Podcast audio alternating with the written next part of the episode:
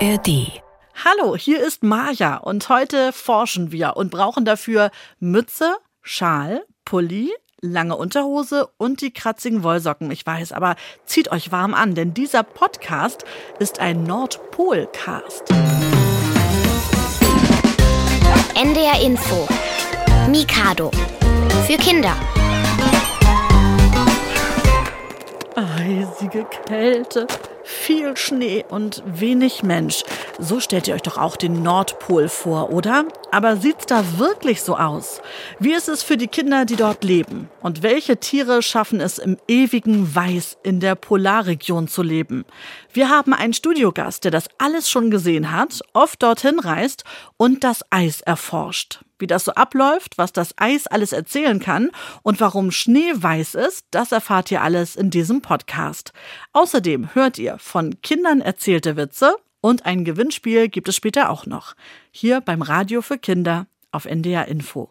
Und ich will einmal schon unsere Gäste hören, weil ich bin hier natürlich nicht alleine. Einmal ein großes Hallo von euch. Hallo. Wer das ist, erfahrt ihr gleich bei Mikado. Der Ruf des Winters ist recht schlecht, doch dieser Ruf ist nicht gerecht. Minusgrade und so Sachen, muss man doch kein Fass aufmachen. Sieh es doch mal der Gestalt. Ist nicht schlimm, so ist es halt. Winter ist wie Sommer, nur in kalt. Winter ist wie Sommer, nur in kalt. Nur 13 Grad waren's heute im Mai. Niemand denkt sich was dabei.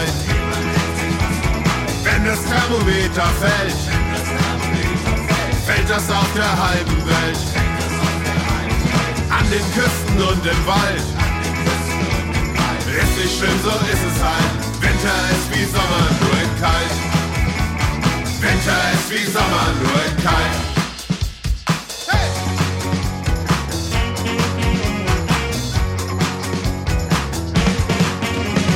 Sommer ist es länger hell. Im Winter wird es dunkel schnell. Zugefroren ruht der See. Finger weg vom gelben Schnee. Kauen tut's doch eh alsbald. Warum, wieso, so ist es halt. Winter ist wie Sommer, nur in kalt. Winter ist wie Sommer, nur in kalt. Klitzekleiner Unterschied. Und darum geht's in diesem Lied. Im Winter bläst die Heizung auf. Im Sommer bläst die Heizung aus.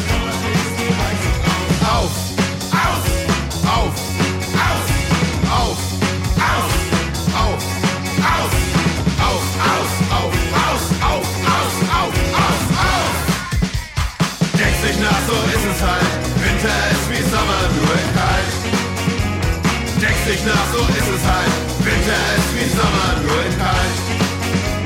Denkst dich nach, so ist es halt. Winter ist wie Sommer, nur in kalt. Denkst dich nach, so ist es halt. Hänge noch an Winter ist wie Sommer nur in kalt. Ich, das ist einfach ein großartiger Titel. Und sie heißen auch noch schön die Liga der gewöhnlichen Gentlemen. Gentlemen sind Männer, die wissen, was sich gehört. Das nochmal so zur Erklärung. Und damit seid ihr schon bei Mikado am Sonntag. Einen schönen Sonntag hier auf NDR Info. Immer eine Stunde Radio nur für euch Kinder des Nordens in Niedersachsen, Schleswig-Holstein, Mecklenburg-Vorpommern und Hamburg. Und heute zieht es uns alle noch viel weiter in den Norden. Es geht bei Mikado heute um Eis, um die Erforschung der Polargebiete. Und ich bin hier nicht alleine. Heute sind drei Gäste bei mir. Vielleicht stellt ihr euch erstmal vor, ihr beide. Also ich bin der Lutz, ich bin elf Jahre und komme aus Hamburg. Und ich bin Smila, ich bin auch elf Jahre und ich komme auch aus Hamburg. Was habt ihr mit Eis zu tun? Also wir beide waren bei der Kinderuni und da war auch Dirk Notz, ja. Wer ist Dirk Notz? Alle überlegen jetzt, Dirk Notz ist diese Stimme hier. Hallo. Hallo. Professor Doktor, muss ich eigentlich sagen, ne? Nee, finde ich nicht. Also, da kreuzt sich die Stirn. Hart erarbeitet, Dirk. das ist zwar mein Titel, aber ich lege da wirklich keinen gesteigerten Wert drauf. Erklär uns mal, warum denn du ja vielleicht die Verbindung eben zu dieser Kinderuni bist. Was machst du? Mein Beruf ist Polarforscher. Ich arbeite hier in Hamburg an der Universität, bin aber auch viel in den Polargebieten, zum Beispiel auf Spitzbergen unterwegs und versuche zu verstehen, wie der Nordpol, wie der Südpol funktioniert und wie er sich im Klimawandel verändert. Und was genau macht man an der Kinderuni? Was ist das? Die Kinderuni ist ein Format, das von der Universität Hamburg angeboten wird, wo es darum geht, unser Wissen an Kinder zu vermitteln. Und das ist eine absolut großartige Erfahrung gewesen, diesmal den ganzen Hörsaal voll zu haben mit total interessierten Kindern. Wir hätten noch stundenlang Nachfragen beantworten können hinterher. Das hat mega Spaß gemacht. Ich kenne ja nur meinen Sohn beim Kasperle-Theater. Da sind die Augen schon ganz groß und er hört nichts mehr außer Kasperle. Wahrscheinlich da das Gleiche nur in groß alles, in Großformat. Format. Und ich weiß, es ist jetzt ein bisschen gemeinlos uns, Mila, aber was erinnert ihr noch vom Vortrag? Was hat er erzählt? Also, er hat erzählt, dass er auf Spitzbergen war. Und auch. Weißt, weißt du noch, wo das ist, Lutz? Ja, Spitzbergen sind so mehrere kleine Inseln. Nicht ganz am Nordpol, also nicht genau auf dem Nordpolpunkt, aber schon weit im Norden, in der Nähe von Grönland. Smila, was erinnerst du noch? Also er hat uns was über die Fram erzählt, das Schiff, das Polarschiff. Und ja, hat uns erzählt, wie die Männer damals in See gestochen sind, um den Nordpol zu erforschen. Das war sehr interessant. Und Lutz, ich hatte dich unterbrochen, ne? Du hattest auch noch was erinnert. Was war das? Also, ähm, dass da Norweger und Deutsche zusammen auf dem Boot nach Spitzbergen gefahren sind.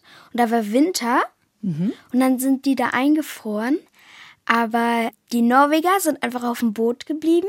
Ja. Und haben durch ihre Erfahrung überlebt. Aber die Deutschen sind einfach aufs Land gegangen und sind dann da erfroren. Oh, das ist ein trauriges Ende. Zumindest für die Deutschen. Die Norweger sagen, wir haben es euch doch gesagt, bleibt auf dem Boot oder war es so, Dirk? Genau, das war eine Expedition im Jahr 1912, die unter deutscher Leitung zwar war, aber die ganze Mannschaft kam aus Norwegen und die hatten sich eigentlich darauf eingestellt, dass sie im Sommer nach Spitzbergen fahren, dort einen Gletscher durchqueren und dann wieder zurücksegeln und sind dann aber vom Packeis dort oben eingeschlossen worden und mussten halt den Winter dort oben verbringen und waren darauf überhaupt nicht vorbereitet. Und die Norweger haben halt einfach ganz entspannt gesagt, wir warten einfach ab, das Eis wird schon wieder schmelzen. Sind an Bord geblieben, hatten genug Kohle mit, um es warm zu haben und haben sich irgendwie was zu essen geschossen. Und die Deutschen haben halt versucht, irgendwie von diesem Schiff wieder in die Zivilisation zurückzukommen, waren halt ein bisschen zu ungeduldig und dabei sind halt eine Reihe von denen ums Leben gekommen. Also die Geduld war dann das Positivste quasi so da dran. Jetzt haben wir so viel über Spitzbergen gesprochen und darüber, dass du da eben auch noch mal regelmäßig hinfährst, um da zu forschen. Erzähl uns doch mal, was erforscht man denn da? Was macht man da? Genau, Spitzbergen ist, wie wir ja eben schon gehört hatten, eine kleine Inselgruppe ganz kurz vorm Nordpol und die hat den riesigen Vorteil, dass sie von Europa aus ganz, ganz einfach mit dem Flugzeug zu erreichen ist. Also es gibt da eine kleine Siedlung mit etwa 2000 Einwohnern mit einem großen Flughafen und man kann da täglich von Oslo einfach hinfliegen. Und ich selbst bin seit vielen Jahren immer wieder auf Spitzbergen. Zum einen, um dort an der kleinen Uni Vorlesungen zu halten und mhm. über Packeis zu informieren und zum anderen aber auch, um dort oben zu erforschen, wie sich die Arktis gerade verändert. Und Spitzbergen und die Arktis ist wirklich eines der absoluten Frühwarnsysteme für Klimawandel. Die Änderungen dort laufen viel, viel schneller ab als überall sonst auf der Erde. Die Erwärmung ist viel, viel krasser. Das heißt, wir sehen dort Veränderungen, die wir bei uns erst in vielen Jahren erwarten. Und was man so alles am Eis und Schnee erkennen kann. Darüber sprechen wir gleich noch. Ich muss dir kurz mal eine bisschen lustige Frage stellen, weil ich einen Freund habe, der schon mal in der Arktis war und der sagte, dass man die Männer- und Frauentoiletten, also wo man für Jungs und Mädchen hingeht, nur daran unterscheiden kann, dass einmal ein völlig eingepuschelter Mensch in warmer Jacke einfach da steht. Und auf dem anderen für Frauen ist es ein eingepuschelter Mensch mit einem klein eingepuschelten Menschen auf dem Arm. Und das ist dann das Mädchenklo. Ist das da auch so? Das ist auf den Toiletten, die ich auf Spitzbergen kenne, nicht so. Das Schade, ist, oder? Ist ein total schönes Bild, aber. Guck mal, wollte ich mal erzählen. Wusste auch nicht, wann ich das mal anbringen kann. Heute ist mein Tag. Sehr schön. Also davon wollen wir natürlich mehr erfahren. Dann eben noch, was man alles an so einem Schnee- und Eisklumpen dann herausfinden kann. Das erzählt uns Dirk alles noch. Jetzt wollen wir erst mal forschen und fragen uns, warum ist Schnee eigentlich eigentlich weiß. Mikado macht schlau. Hä? Wieso das denn? Hä? Warum? Heute? Warum ist Schnee weiß?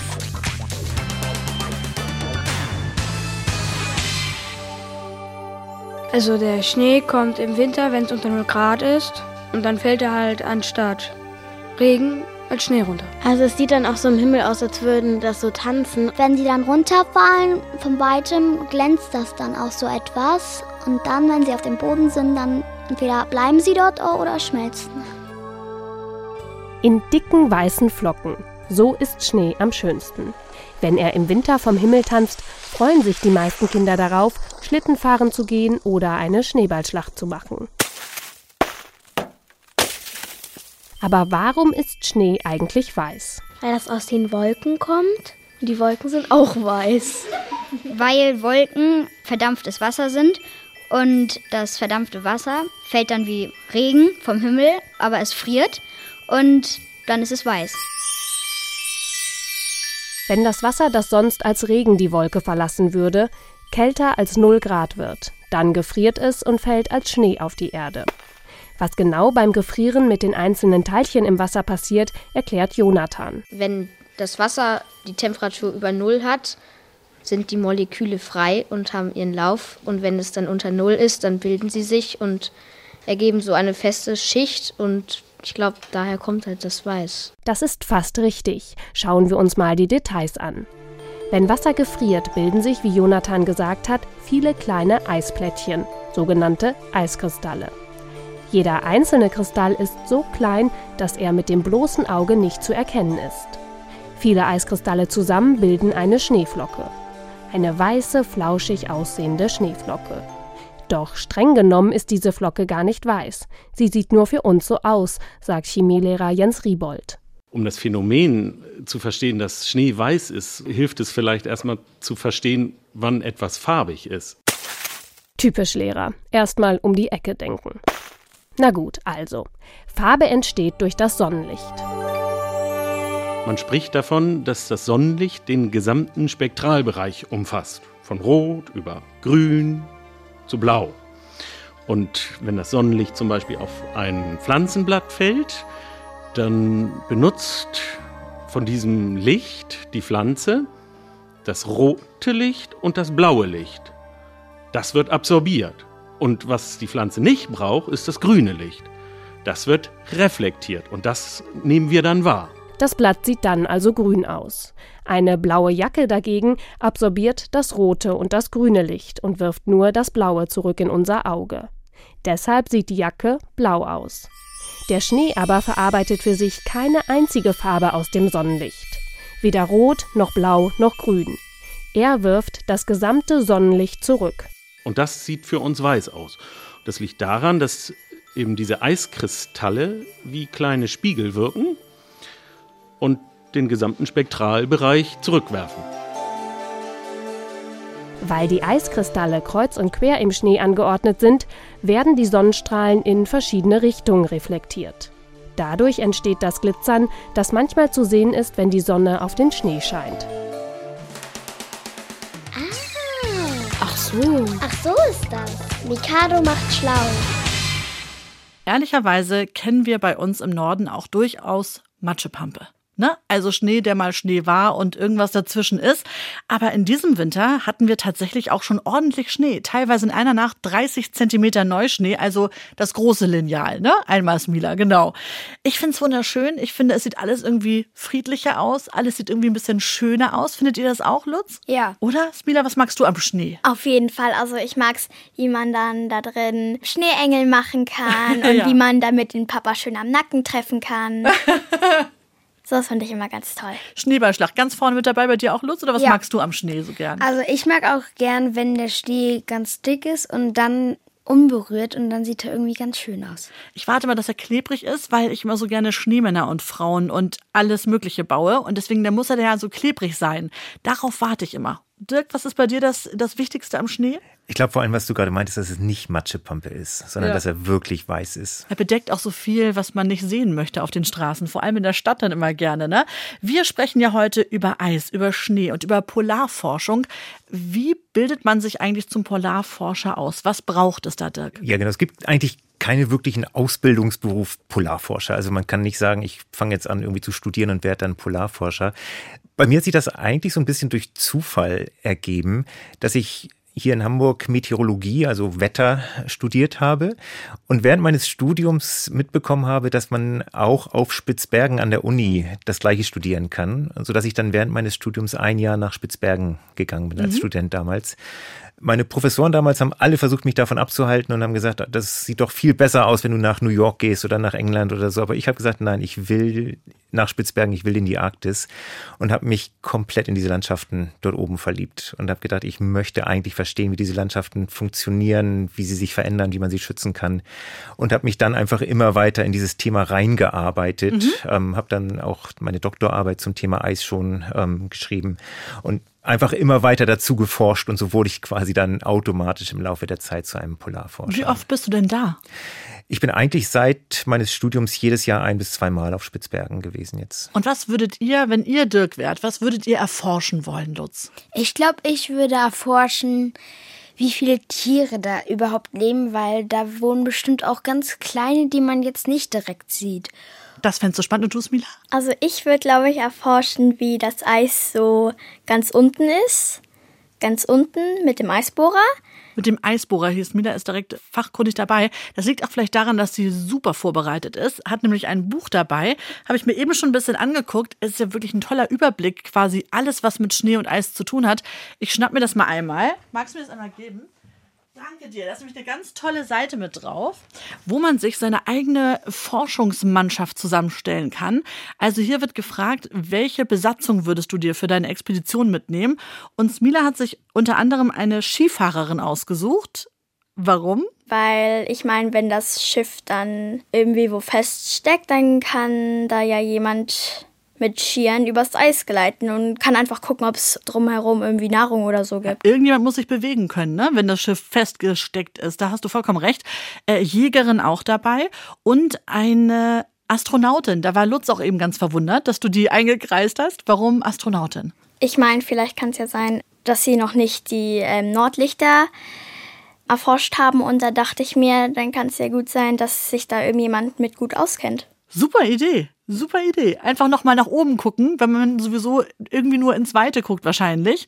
Lutz, wen hast du dir ausgesucht? Was hast du gesagt, muss auf jeden Fall mit im Team sein? Also ein Jäger, falls irgendwas unerwartet passiert und die Vorräte knapp werden. Und der Navigator, weil wenn man jetzt in die eine Richtung fährt und dann zum Beispiel nach Grönland will, aber dann in Richtung New York fährt, das wäre doof. Das wäre ungünstig. Da hast du recht, das stimmt. Man muss immer jemanden dabei haben, der irgendwie den Weg kennt. Also super, habt ihr super zusammengestellt, habt euch das ja auch schon alles angeguckt. Unter anderem auch, ähm, welche Tiere wo leben. Das hatte ich nämlich auch noch gesehen. Das war, glaube ich, weiter hinter Smila, ne? Ah ja, genau, ich hab's. Und da wird, glaube ich, auch nachgefragt, wer so am Nord- und am Südpol ist. Wisst ihr denn eigentlich den Unterschied? Was ist der Nord, was ist der Südpol? Also der Nordpol, der ist oben im Norden und der Südpol ist halt unten im Süden. So, nämlich. Das kann man so schnell erklären. Ich glaube, einige Lehrer brauchen eine ganze Schulstunde dazu, um einmal ganz kurz das so zusammenzufassen. Sehr gut erklärt. Und da sind natürlich auch unterschiedliche Tiere unterwegs. Haben wir ja eben schon drüber gesprochen. Das wäre von Lutz der Wunsch, das quasi als allererstes so zu erforschen. Welchen Tieren bist du da schon begegnet? Ja, ich glaube, ich bin in der Arktis eigentlich allen Tieren begegnet, die es in der Arktis gibt. Und auf Spitzbergen ist natürlich am allerwichtigsten der Eisbär. Ich habe viele, viele Begegnungen mit Eisbären hinter mir, die normalerweise auch einfach nur total spannend und traumhaft schön sind. Gerade im Winter, wenn die Eisbären satt sind und einfach nur neugierig und man sie relativ leicht dann auch vertreiben kann. Das heißt, die essen so viel über das Jahr, dass sie im Winter dann genug haben, um in den Winterschlaf wahrscheinlich zu gehen? Oder warum sind die satt im Winter? Die Essen sind gerade im Winter satt, weil sie dann Packeis haben, wo sie Robben jagen können. Und das Schwierige wird eher, wenn man Eisbären im Sommer an Land trifft, weil sie halt an Land kaum was zu fressen finden. Das heißt, das sind dann die Bären, die richtig hungrig sind. Das heißt, wenn man Eisbären treffen möchte, dann eher im Winter, wo sie genug zu fressen finden und nicht unbedingt im Sommer, wo die Nahrung dann doch eher knapp ist für Eisbären. Was war das außergewöhnlichste Erlebnis? Ich glaube, was Eisbären angeht, ähm, vielleicht einen Morgen, als wir in einer Hütte auf Spitzbergen übernachtet hatten und morgens dann vor die Tür traten, um uns die Zähne zu putzen und wirklich direkt vor einem Eisbären standen, der Oh. völlig erschreckt uns anschaute, weil wir da mit unserer Zahnbürste im Mund und so ein bisschen Schaum vor dem Mund halt rauskamen, sich sofort umdrehte und voller Panik von uns wegrannte. Ich glaube aber, der Schrecken war ungefähr gleich groß auf, auf beiden Seiten. Smila, da musstest du auch lachen, ne? Die Vorstellung ist nicht schlecht, dass dann so ein Eisbär sagt, da hat einer die Tollwut, der, der hat irgendwas, irgendwas stimmt da nicht, Schaum vom Mund. Wie nennt man denn einen coolen Eisbär? Weißt du das? Nee, das weiß ich nicht. Das ist ein Nice-Bär. Und das war mein Witz der Sendung und der hat mal wieder nicht funktioniert. Und deswegen machen die Witze bei uns auch andere, nämlich Kinder, die uns Witze erzählen hier bei Mikado, dem Kinderradio auf NDR Info. Die Mikado Jokebox. Humor Deluxe. In einer engen Kurve kommt der Busfahrer von der Fahrbahn ab. Die Polizei vernimmt ihn nach dem Unfall. Wie konnte es denn dazu kommen? Keine Ahnung, erklärt der Fahrer. Als das passiert ist, war ich gerade hinten beim Kassieren.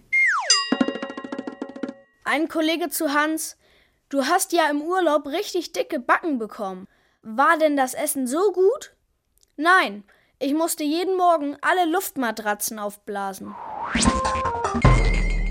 Mario hat sich eine Schildkröte gekauft. Als er sie seiner kleinen Schwester zeigt, sagt sie, nimm doch mal den Deckel ab, damit ich sie streicheln kann.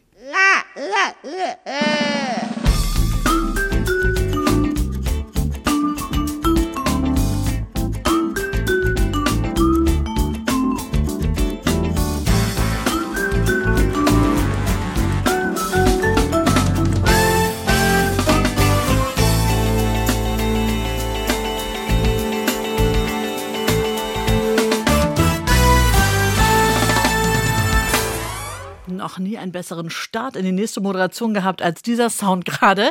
NDR Info, ihr hört Mikado, das Kinderradio, immer eine Stunde lang. Und heute geht es um Eis und Schnee und die Forschung. Und ich habe hier nicht nur zwei Studiokinder, übrigens ihr auch, jederzeit herzlich eingeladen, wenn ihr mal als Studiokind bei mir sein wollt. Dazu findet ihr alle Infos unter ndr.de-mikado. Freuen wir uns immer drauf. Aber Smila und Lutz, die sind nicht nur einfach hier als kleine Eisexperten, sondern die sind auch kleine Journalisten, haben sich vorbereitet. Smila hat ihr Klemmbrett dabei mit Fragen und deswegen gebe ich jetzt mal kurz Bühne frei an dich und du darfst jetzt unserem Experten Dirk ganz viele Fragen stellen. Okay, also meine erste Frage ist, du hast ja bei der Kinderuni von dem Eisbohrer erzählt, wie ihr dann immer mit dem Eis gebohrt habt. Und meine Frage war da, wie hat das Eis von ganz unten geschmeckt? Hast du das schon mal probiert? Nein, habe ich nicht. Also diese Geschichte mit dem Eisbohrer, da geht es ja um das Eis auf dem Land. Zum Beispiel das Eis, was wir in Grönland haben. Wenn man sich einen Globus anguckt, dann ist Grönland ja ganz, ganz weiß eingezeichnet. Und das liegt daran, dass dort auf dem Land ungefähr drei Kilometer dickes Eis liegt. Und dieses Eis, muss man sich vorstellen, das ist nichts anderes als uralter Schnee, der über Hunderttausende von Jahren gefallen ist, nie geschmolzen ist und durch sein eigenes Gewicht sich dann zu Eis zusammengedrückt hat. Und wenn ich mich jetzt auf Grönland oben drauf stelle und in die Tiefe bohre, dann mache ich quasi eine Zeitreise durch Schnee, der letztes Jahr gefallen ist oder vor 100 Jahren oder vor 100.000 Jahren. Und ganz, ganz unten habe ich dann Schnee, der vielleicht 400.000 oder 500.000 Jahre alt ist und der dann inzwischen in Eis umgewandelt ist. Wenn man den probieren würde, dann schmeckt der im Prinzip genauso wie Schnee hier draußen. Das ist ganz, ganz reines, sauberes Wasser, das halt als Schnee gefallen ist, lange bevor es Menschen gab. Das heißt, da sind überhaupt keine Verunreinigungen drin. Und ich habe gerade mitbekommen, dass es jetzt eine Firma gibt, die gerade deswegen Eis aus Grönland mit dem Schiff nach Dubai transportiert, damit es dort in den Bars die Leute in ihre Drinks packen können. Ja, damit die noch mehr Geld ausgeben können. Das ist ja ganz toll. Sie werden es nicht schmecken. Wir wissen schon. Guck mal, sie hätten es auch für einen Euro haben können. Sie werden es nicht schmecken. Was hast du noch für eine Frage aufgeschrieben, Smila? Ähm, was ist das Besonderste, das du je am Nordpol gefunden hast? Ich glaube vielleicht von ähm, Dingen her Fossilien. Spitzbergen war ganz früher mal am Äquator. Die ganzen Kontinente bewegen sich ja auf der Erdoberfläche. Und das heißt, wenn man im Sommer auf Spitzbergen, wenn der Schnee geschmolzen ist, dort spazieren geht, dann kann man immer wieder Steine finden, in denen man zum Beispiel dann Strukturen von Blättern oder ähnliches findet. Und ich fand das immer total faszinierend, in dieser komplett kargen Landschaft, wo ja überhaupt keine Bäume wachsen, wo ganz, ganz kleine Pflanzen nur wachsen, dass man dort diese versteinerten Blätter irgendwo aus der Urzeit finden kann. Wie lange brauchst du, um zum Nordpol zu kommen? Das hängt ein bisschen davon ab, wie ich mich auf den Weg mache. Ich werde jetzt nachher nochmal Richtung Spitzbergen wieder mich auf den Weg machen. Da fliege ich dann hier von Hamburg nach Oslo. Ähm, das dauert ungefähr eine Stunde und dann morgen geht es dann von Oslo weiter bis Spitzbergen. Das ist dann nochmal vier Stunden Flug. Insgesamt sind das von Hamburg 3000 Kilometer, die man mit dem Flugzeug halt dann innerhalb von ein paar Stunden zurücklegen kann. Aber wie viele Temperaturen sind das? Also wir sind jetzt so bei um die zwei, drei Grad. Was ist auf äh, Spitzbergen. Was erwartet dich da nachher? Genau, ich hatte gerade geguckt, da sind jetzt gerade minus 28 Grad. Mhm, und das auf, ist ja schön. Das ist äh, frisch, genau. Und auf Spitzbergen ist halt noch zusätzlich das Problem, weil das so eine kleine Insel mitten im Meer ist, dass es dort zusätzlich noch immer windig ist. Also man hört ja auch in Nordschweden oder in Kanada hat man auch im Winter minus 30, minus 40 Grad, aber dann ist es meistens windstill. Und auf Spitzbergen kann man halt minus 30 Grad und Sturm haben und das ist dann wirklich kalt. Es klingt fies. Lutz, wie würdest du dich auf die Kälte vorbereiten? Also ich würde mich sehr dick anziehen. Und das war's. Am besten so auch so eingemummelt, dass nur noch die Augen rausgucken, oder? Genau. Finde ich auch eine gute Idee. Äh, Wie machst du's? Genau, also im Prinzip auch die Augen dürfen nicht mehr rausgucken. Also bei Oh. diesen Temperaturen würde, wenn man irgendein Stück Haut an der Luft hat, das würde innerhalb von 30 Sekunden erfrieren.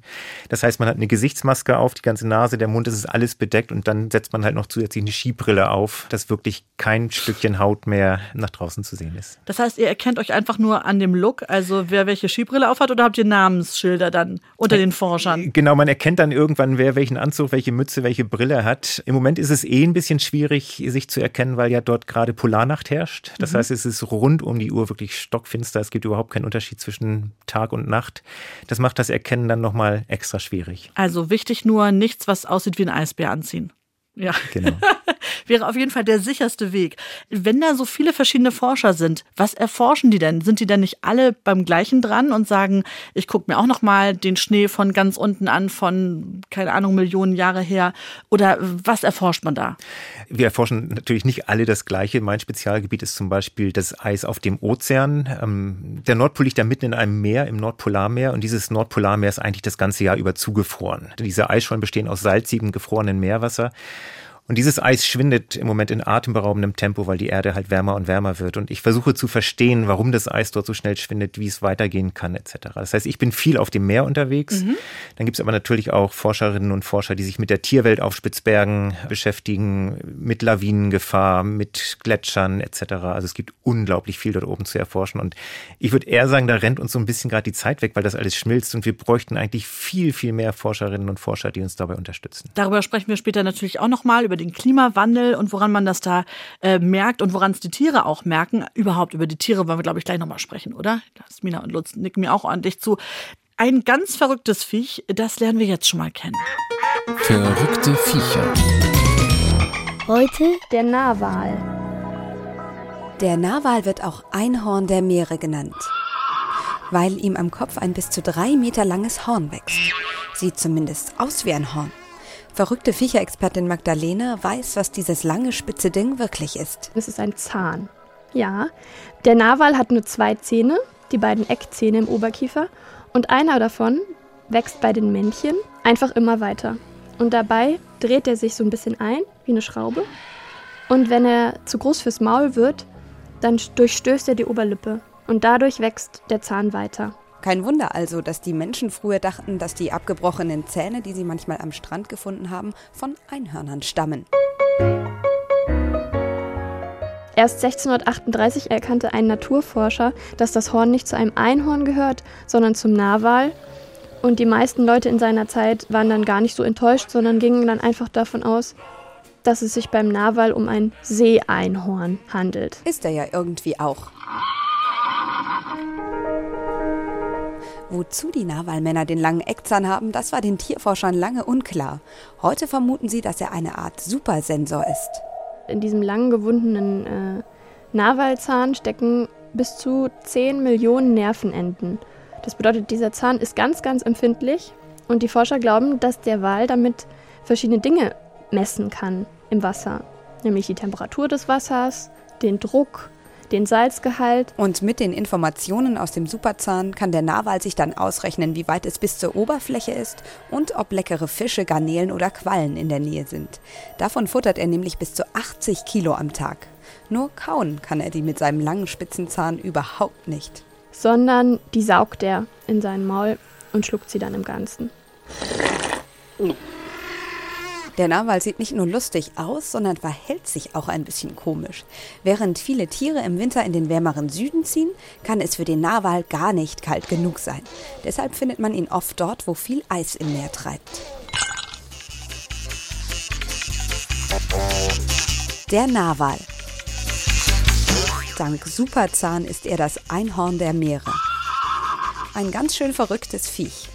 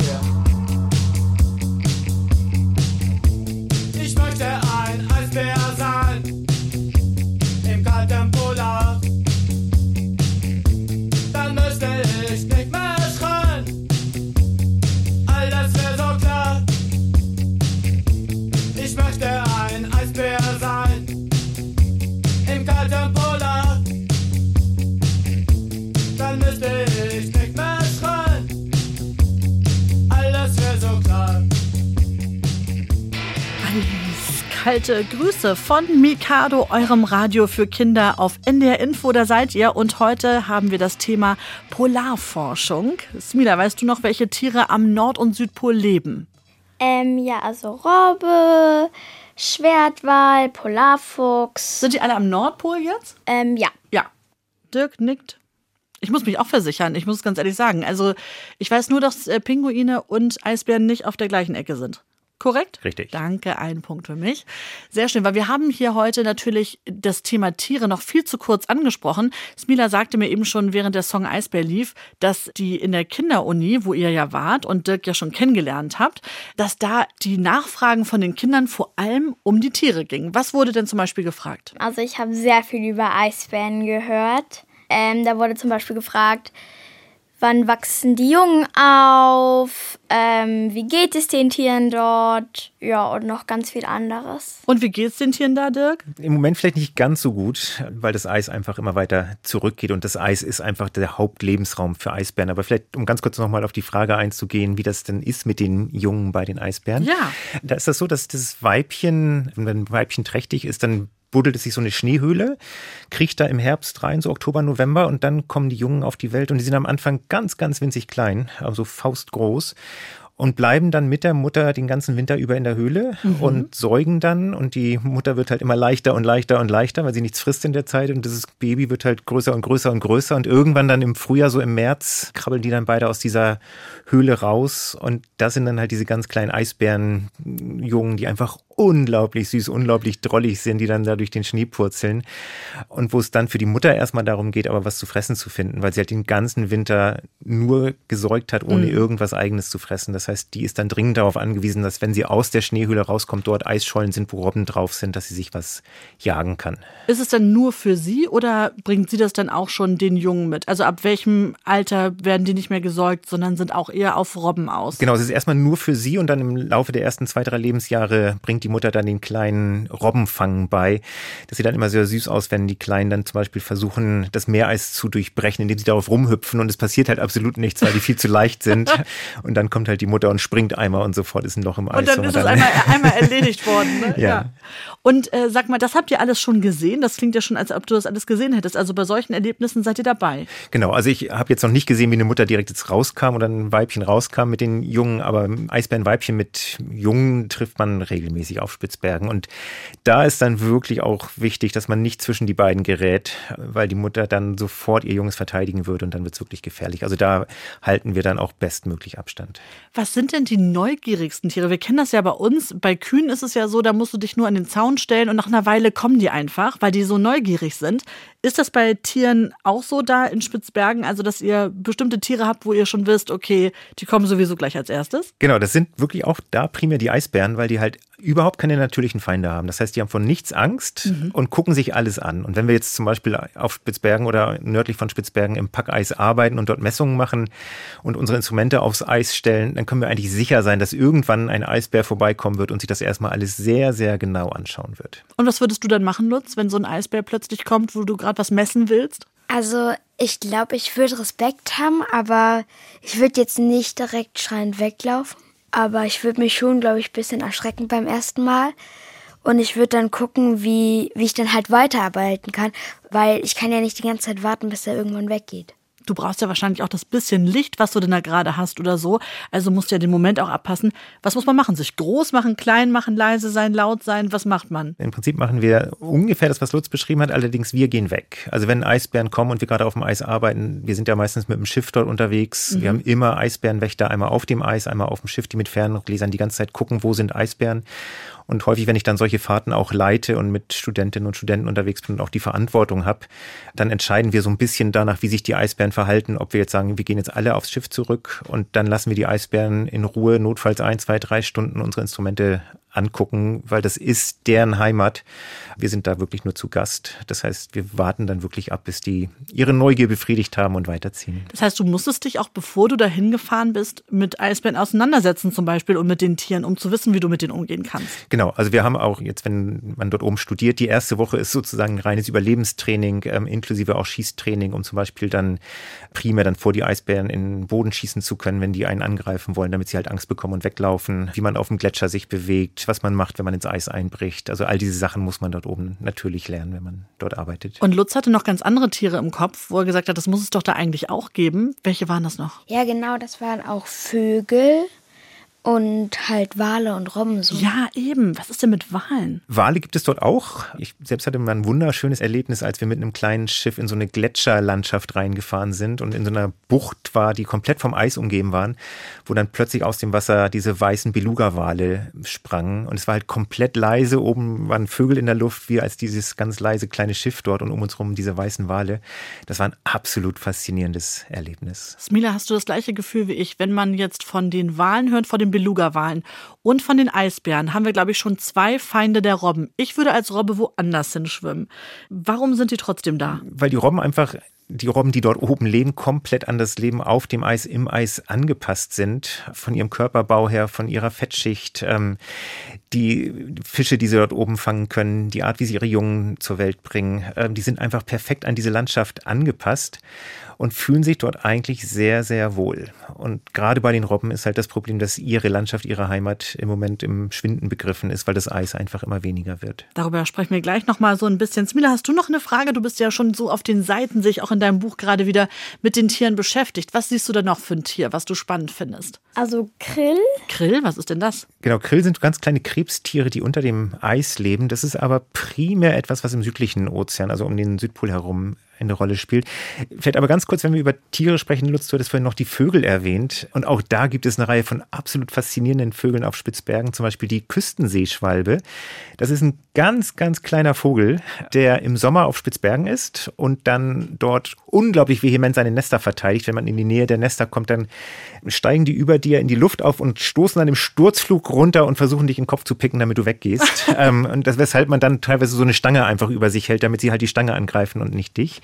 Und wenn auf Spitzbergen es dunkel wird, dann fliegen diese Vögel ganz auf die andere Seite der Erde zur Antarktis und verbringen dann dort den dortigen Sommer. Das heißt, die haben das ganze Jahr über sind die dort, wo Sommer ist und legen jedes Jahr 20.000 Kilometer Richtung Südpol zurück und dann wieder 20.000 Kilometer Richtung Nordpol und sind so groß wie eine Schwalbe hier bei uns. Also absolut faszinierende Vögel. Was man nicht alles dabei haben muss. Noch eine Stange, dann noch ein Gewehr, dann noch ein Wächter irgendwo an der Ecke. Das ist ganz schön viel los.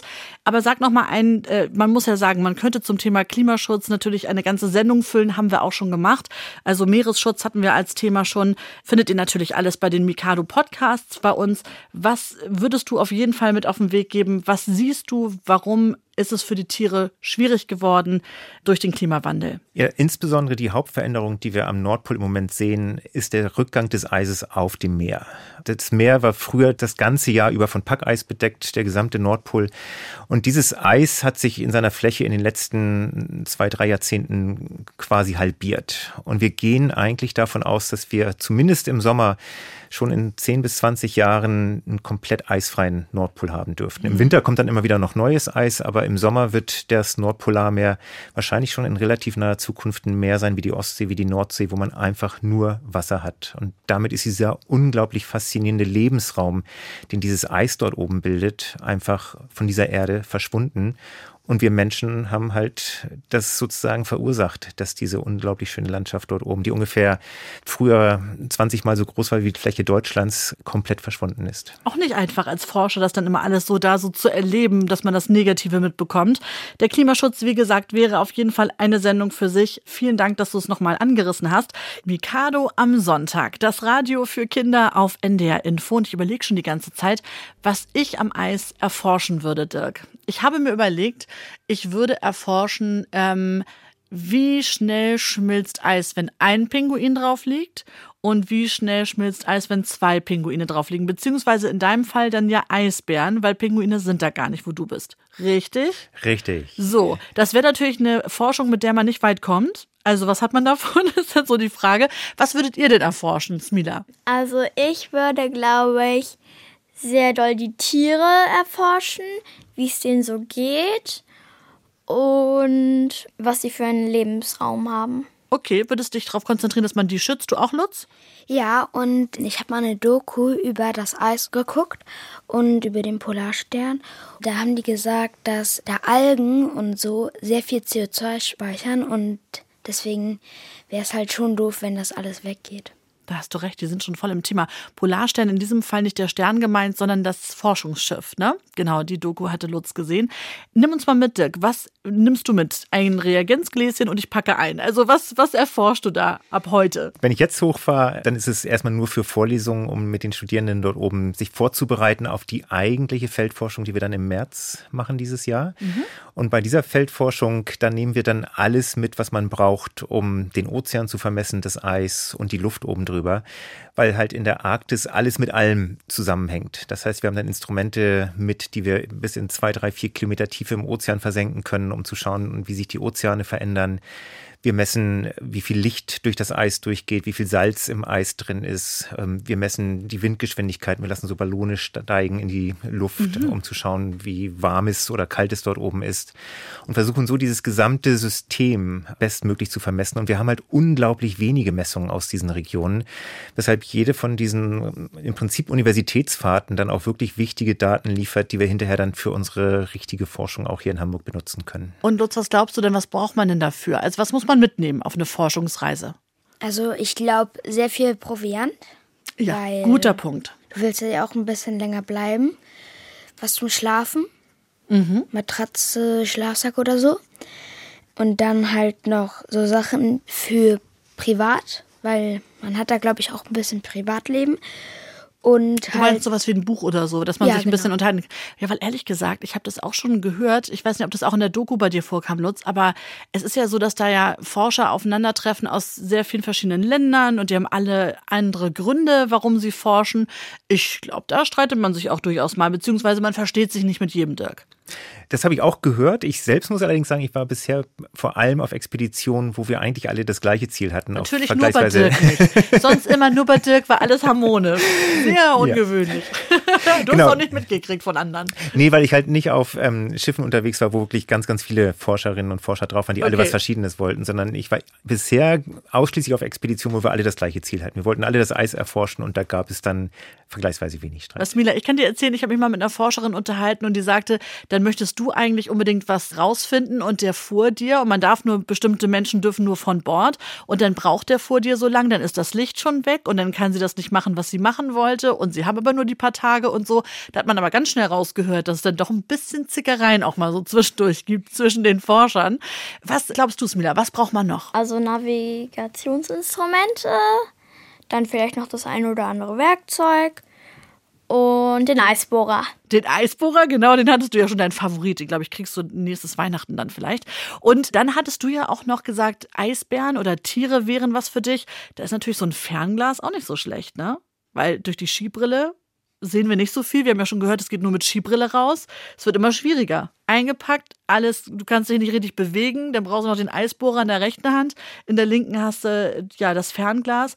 Also richtig beweglich seid ihr da nicht. Nee, man hat teilweise wirklich sehr viel dabei, weil man vor allem auch immer noch ein Gewehr dabei haben muss, wenn man sich ein bisschen vom Schiff entfernt. Auch noch. Und das nervt auch relativ schnell. Das wiegt ja auch dann nochmal 5, 6 Kilo weshalb wir auch, wenn wir uns weiter vom Schiff entfernen, wir das häufig mit so Schneemobilen machen, wo wir dann einen Schlitten hinten dran hängen haben, wo wir das ganze Zeug dann draufpacken. Den Anhänger, mhm. wo ihr dann alles mitnehmt. Und dann ja nochmal eine spannende Frage, haben Lutz und ich uns eben schon drüber unterhalten, was ist denn eigentlich mit den Menschen, die da leben? Also zum Beispiel auf Spitzbergen. Die Familien, wie sieht denn da so der Alltag aus? Lutz, du hattest eine konkrete Frage. Ja, also es gibt ja auch die Dunkelzeit. Und da würde ich gerne wissen, wie gehen die Kinder da zur Schule, wenn die Dunkelzeit ist? Genau, also es gibt ja auf Spitzbergen diesen einen Hauptort mit etwa 2000 Einwohnern. Und äh, da gibt es unglaublich viele Kinder. Es gibt drei Kindergärten für diesen kleinen Ort. Es gibt äh, eine Schule und es gibt auch sonst alles an Dingen, die man hier auch hat. Einen Supermarkt, eine Sporthalle ähm, etc. Und der Ort ist relativ klein. Das heißt, die meisten Kinder würden dann auch in der Dunkelzeit zu Fuß zur Schule gehen. Es wird dann erst immer noch geguckt, ob irgendwo Eisbären in der Gegend sind. Das heißt, das ist eigentlich das Wichtigste, dass man im Winter, gerade wenn es dunkel ist, dass eigentlich alle immer die Augen offen halten, ob sie irgendwelche Eisbärenspuren irgendwo sehen. Und wir hatten es in den letzten Jahren immer mal wieder, dass halt nachts anscheinend ein Eisbär quasi durch einen Ort spaziert ist. Das kommt super selten vor, aber halt doch ab und zu. Weshalb zum Beispiel der eine Kindergarten, der ganz am Ortsrand liegt, extra einen Eisbärenschutzzaun um sich rum hat, dass wenn ein Eisbär kommt, der auf jeden Fall nicht in den Kindergarten rein kann. Aber die können doch auch klettern, Eisbären, oder nicht? Genau, aber der Zaun ist entsprechend gesichert, dass die da nicht rüberkommen. Okay, der geht dann also abschließend bis zum Dach rüber oder so. Genau, also das ist halt der, das Grundstück von dem Kindergarten ist dann halt mit diesem, sagen wir mal, zweieinhalb Meter hohen Zaun einfach eingezäunt. Okay, so ein bisschen wie so ein Hühnergehege, ne? Kennt ihr das? Wo dann auch so das Dach, damit da der Fuchs nicht oder so, ja, so stell ich es mir vor. In groß. Genau. Ja, genau, okay. Und was ist noch mit den Familien? Ich meine, ehrlich gesagt, es ist ja ein sehr ungewöhnlicher Ort, da zu wohnen. Was ist das Wärmste, was die überhaupt erleben? Die allerwärmste Temperatur, die je auf Spitzbergen gemessen war, war plus 20 Grad Okay. ähm, im Sommer. Normal ist aber im Hochsommer so um die 5 oder 6 Grad.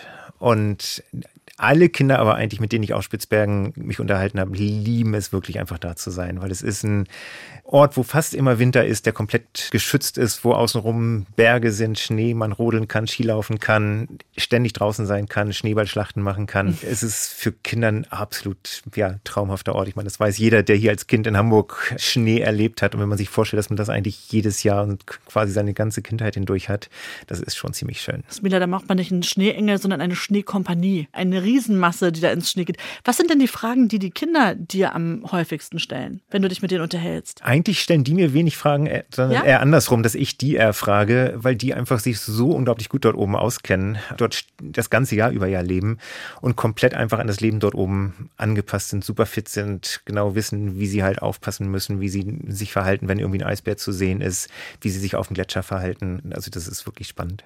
Toll. Also spannend mal zu hören gewesen. Dirk, gibt's da noch mal für dich einen kleinen Aufruf, warum du sagst, warum Kinder unbedingt sich mehr mit Schnee und Eis auseinandersetzen müssen?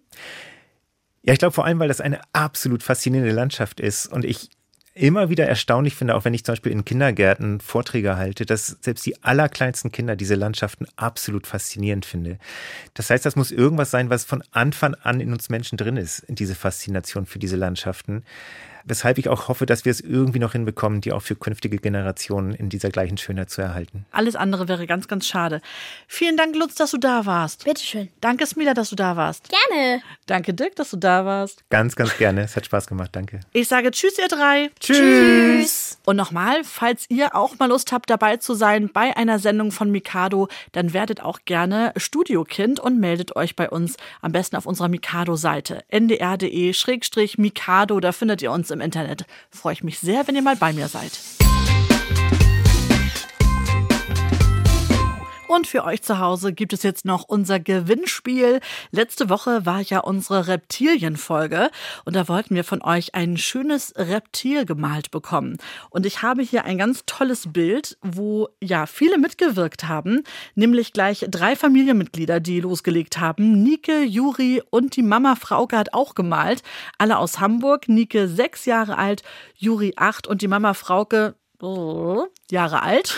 Das verrät man ja nicht mehr. Und ich muss sagen, ich habe mich über eine Sache vor allem gefreut bei dem Bild, nämlich über den Schildkrötenpanzer, der da sehr einsam liegt. Und so ein Stück weiter, Juri, da hast du irgendwie, ich glaube, die Schildkröte gemalt, wie sie gerade den Panzer verlässt. Das fand ich sehr lustig. Deswegen unser Gewinnerbild. Herzlichen Glückwunsch. Und für alle anderen Kinder kommt hier die nächste Chance auf eines unserer Mikado-Überraschungspakete. Wir wollen heute von euch wissen, welche Pinguinart gibt es nicht? A. Kaiserpinguine. B. Eselspinguine. C. Federtaschenpinguine. Welche Pinguinart gibt es nicht? Kaiserpinguine, Eselspinguine, Federtaschenpinguine. Wenn ihr die Antwort wisst, schickt uns eure Lösung entweder per E-Mail an mikado.ndr.de oder per Postkarte an NDR Info Mikado in 20149 Hamburg. Und schreibt auf jeden Fall die Absenderadresse und gerne auch euer Alter dazu. Und alle E-Mails und Postkarten und Briefe, die bis Mittwoch, dem 24. Januar mittags bei uns gelandet sind, die nehmen am Gewinnspiel teil. Viel Glück! Das war euer Mikado-Podcast zum Erforschen von Eis. Jetzt wissen wir schon, warum Schnee weiß ist. Warum er manchmal gelb ist, das wussten wir schon vorher, darüber sprechen wir nicht. Wir haben erfahren, was auf eine Forschungsreise mit muss und was man an Eis und Schnee alles sehen und erforschen kann. Und jetzt habt ihr Appetit auf, genau, Ich auch. Und zwar auf ein rosanes Erdbeereis. Wenn man die ganze Zeit über Eis spricht, was soll man auch sonst machen? Das kriegen wir natürlich nicht am Nordpol mit Glück in der Tiefkühltruhe. Und wer noch Appetit auf eine weitere Folge Mikado hat, der hört einfach jetzt den nächsten Podcast an. Über Reptilien oder Märchen. Alles hier in eurem Mikado-Podcast. So, und jetzt erfahrt ihr noch, wer euch diesen schönen Podcast gebastelt hat. In unserem Team heute waren Jürgen Kopp in der Regie und an den Reglern für den guten Ton Konrad Winkler. Und vorbereitet hat diesen Podcast Ines Kafka. Am Mikrofon war ich, Marja Herzbach. Herzlichen Drück an euch. Bis bald und ich hole mir jetzt ein Erdbeereis. So sieht's aus. Das war Mikado, Podcast für Kinder vom NDR.